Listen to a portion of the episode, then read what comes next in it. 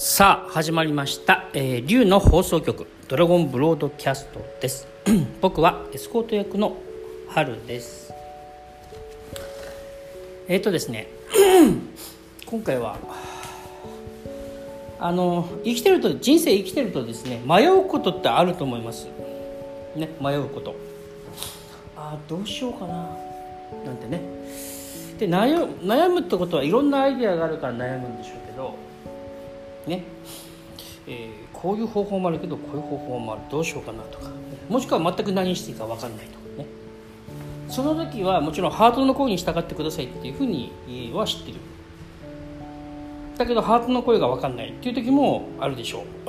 その時どうしよう。ハートの奥の何かを大事にしましょうみたいなこと言われてもそれよく分かりませんっていう場合はどうすればいいんだろうか。ね。その時はね僕ねすごく提案えっ、ー、とメッセージで来るものが迷った時は原点に帰りましょう。ね原点に帰る。えっ、ー、とそれはジャッジしなくていいですよ。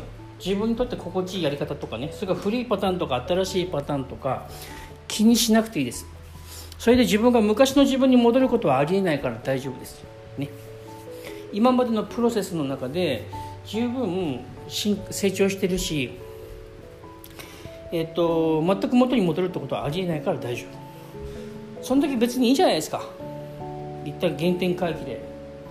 自分の原点に戻れば、まあ、自分の原点って何だろうと思った時に、えー、ひらめくものがあったりとかもしくはひらめかなくても思い出すものがあったりなんかするかもしれない。それやってみましょう。ね。長い人生。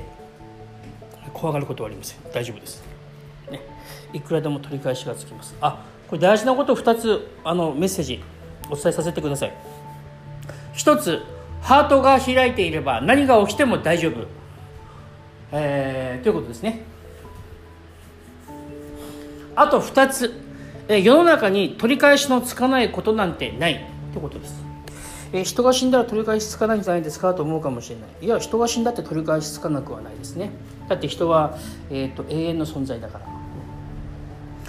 死んでもその後があるからみんな。ということです。僕たちは永遠に変化しながら永遠に存在し続ける生き物ですからみんなね。安心してください。またお会いしましょう。ありがとうございました。